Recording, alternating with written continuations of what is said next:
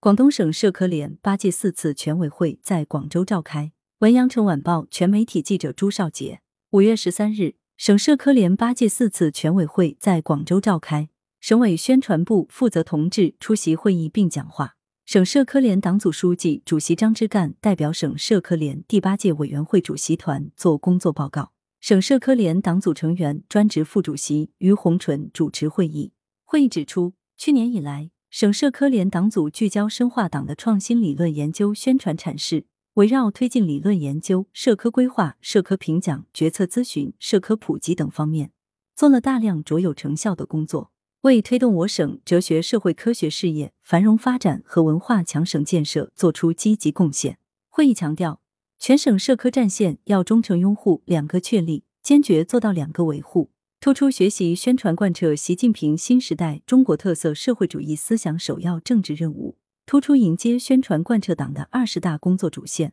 围绕党委政府中心工作，围绕文化强省建设目标，全面加强党的领导和党的建设，自觉担当齐举旗帜、聚民心、育新人、新文化、展形象的使命任务。为广东在全面建设社会主义现代化国家新征程中走在全国前列，创造新的辉煌，提供有力学术支持和理论支撑。会议还增补了省社科联第八届委员会委员、主席团成员、专职副主席。来源：羊城晚报羊城派，责编：孙磊，校对：何启云。